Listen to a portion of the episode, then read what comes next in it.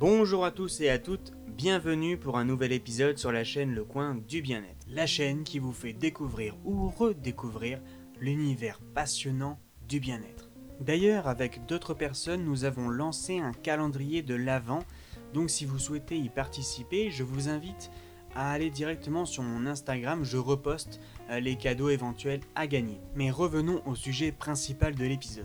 Aujourd'hui, comme pour l'épisode précédent, nous allons parler de sport et on va aller plus loin dans les apports énergétiques qu'il faut pour les sportifs. Dans ce podcast, on va également aborder le sujet des vegans et du sport et se demander est-ce vraiment compatible? Comme je vous l'ai déjà dit, je fais moi-même beaucoup de sport, notamment de la course à pied.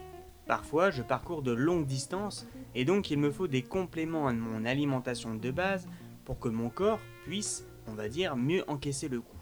Et donc pour ce faire, j'ai avec moi des produits bio à base d'aloe vera.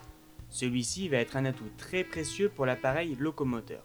La vitamine C, présente dans le produit, va aider les os et le cartilage à rester en forme. Et donc mon appareil locomoteur va donc être ainsi renforcé. Lors de mes sorties longues, c'est-à-dire entre 15 et 20 km, je prends un booster d'énergie. Ce sont les mêmes que les organisateurs de semi-marathon ou de marathon nous donnent avant la course. Avec mes produits, la grande différence est qu'ils sont bien plus naturels. Les boosters que je prends, ils sont à base de guarana, donc il faut les prendre avec précaution et surtout éviter de les mélanger avec un café juste avant. La vitamine B12 qui est dedans va contribuer à la diminution de la fatigue et de la sensation d'épuisement. Alors si vous souhaitez en savoir plus concernant les produits que je prends lors de mes entraînements, je vous invite à venir m'en parler par mail ou à me contacter directement sur mes réseaux sociaux qui sont dans la barre de description. Commençons et abordons ensemble le sujet. Alors quelles sont les vitamines essentielles pour le sportif? On va compter 8 vitamines dans le groupe B.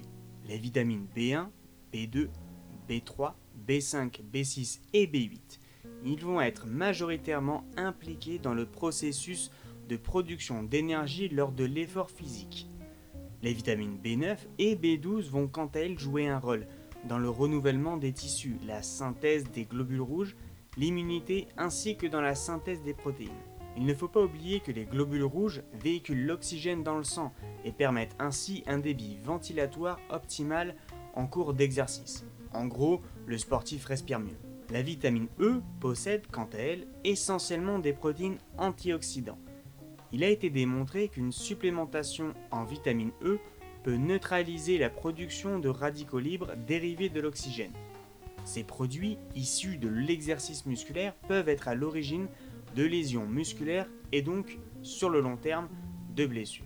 En d'autres termes, la vitamine E va posséder un rôle protecteur des tissus musculaires. Là, on rentre dans le milieu un peu plus scientifique. On va donc retrouver la vitamine A dans les aliments d'origine animale sous forme de rétinol et sous forme de caroténoïdes dans les végétaux. Elle détient un rôle dans la croissance cellulaire et dans l'immunité ainsi que dans la vision. Les 5 vitamines essentielles pour le sportif sont donc les vitamines C, B1, B2, B3 et B6. Elles sont également appelées vitamines de l'effort car elles sont directement impliquées dans le processus de production d'énergie. Mais alors, où retrouve-t-on toutes ces vitamines? Les vitamines B1, B2, B3, B5 et B6 vont se trouver dans les levures, les produits laitiers, la viande, le poisson ou même les œufs. La B9, quant à elle, se trouve dans les épinards, asperges, brocolis, le foie et les légumes secs. La B12 se trouve dans les abats, la viande, les poissons, les coquillages et le fromage. La vitamine, quant à elle, va se retrouver dans les fruits, type fruits rouges, agrumes ou les légumes, poivrons, brocolis par exemple. La vitamine A se retrouve dans le beurre, l'œuf et le fromage. Pour la vitamine D, c'est dans le poisson gras type euh, sardine, saumon ou dans le jaune d'œuf. Quant à la vitamine E, elle se retrouve dans les huiles végétales type huile de tournesol, colza, olive ou les fruits à coque tels que les amandes, les noisettes ou les noix. Maintenant, parlons du rôle des protéines. Alors, les protéines, ce sont de grosses molécules qui vont composer un assemblage d'acides aminés. L'organisme ne dispose pas de stock en acides aminés, donc les besoins sont permanents. En cas de manque, l'organisme et le muscle va ainsi puiser dans les réserves afin de maintenir les fonctions vitales. C'est pour cela que les protéines sont essentielles pour notre corps, car elles vont favoriser la croissance de la masse musculaire, surtout dans le cadre d'une activité physique intense, et va réparer les tissus musculaires qui sont endommagés. C'est pourquoi la consommation de protéines chez les sportifs est très importante. Mais alors, où trouve-t-on les protéines? Alors, elles sont présentes dans de bons nombres d'aliments de notre quotidien, tels que les produits laitiers, œufs, viande, poissons, végétaux, en plus ou moins grande quantité. Et pour finir avec les apports énergétiques, on va évidemment parler du fer. Le fer va occuper une place particulièrement importante dans le bon fonctionnement de notre organisme. Alors qu'est-ce que le fer? Il va intervenir dans la constitution de l'hémoglobine contenue dans les globules rouges du sang et de la myoglobine contenue dans les muscles. Deux composés qui permettent à la fois le transport de l'oxygène, donc de l'énergie, des poumons jusqu'aux cellules et l'évacuation du gaz carbonique. Il en existe sous deux formes différentes. Ce qu'on appelle le fer héminique va se trouver dans les aliments d'origine animale, c'est-à-dire les abats, foie, cœur, rognon. Alors le boudin noir en sont particulièrement riches. La deuxième forme s'appelle le fer non héminique et elle se trouve dans les aliments d'origine végétale tels que les œufs et les produits laitiers.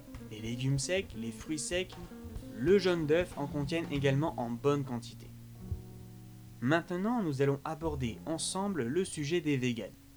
Alors, il faut savoir que chez les sportifs qui choisissent un mode alimentaire vegan, certaines carences vont se retrouver très fréquemment. Contrairement à ce que l'on peut penser, elles vont être quasiment les mêmes que chez les non-véganes.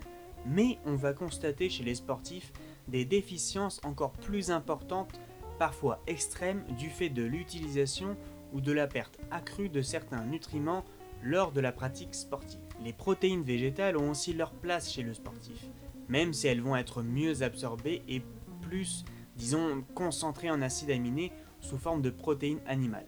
Les céréales, légumineuses et aléogineux en sont très riches et si vous en consommez suffisamment, vous pourrez sans problème couvrir vos besoins. Et d'ailleurs, tout comme le sportif non vegan, et même si j'en ai pas parlé juste avant, personne ne vous interdit de prendre des produits végétariens. L'important est de diversifier au maximum son alimentation afin de pallier les éventuelles carences. Donc pour en conclure, que vous soyez vegan ou non vegan, vous allez pouvoir maintenir un équilibre dans vos apports énergétiques. Maintenant, il faut évidemment faire attention à ne pas surdoser vos apports. Je vous mets dans la barre de description le lien d'une youtubeuse. Il s'agit de Marine Leleu elle fait depuis maintenant plusieurs années des vidéos sur la course à pied et elle donne d'excellents conseils sur le sujet. Et le petit plus qu'elle a, c'est qu'elle est également coach sportif. Cet épisode sur le sport et les apports énergétiques va bientôt s'achever. Je vous invite donc à aimer, à partager et à commenter celui-ci. N'oubliez pas de vous abonner également, que ce soit sur YouTube ou les différentes plateformes de podcast, Deezer, Spotify ou même Apple Podcast. N'hésitez pas à me dire ce que vous avez pensé de ce podcast, si vous avez des suggestions à me faire également. Je vous invite d'ailleurs à venir me découvrir à travers mon site internet qui se trouve dans la description. Vous pouvez également me rejoindre soit sur ma page Facebook ou sur mon Instagram. Si vous souhaitez me poser des questions concernant mon métier ou mes programmes, je vous mets également mon mail pour pouvoir me contacter directement.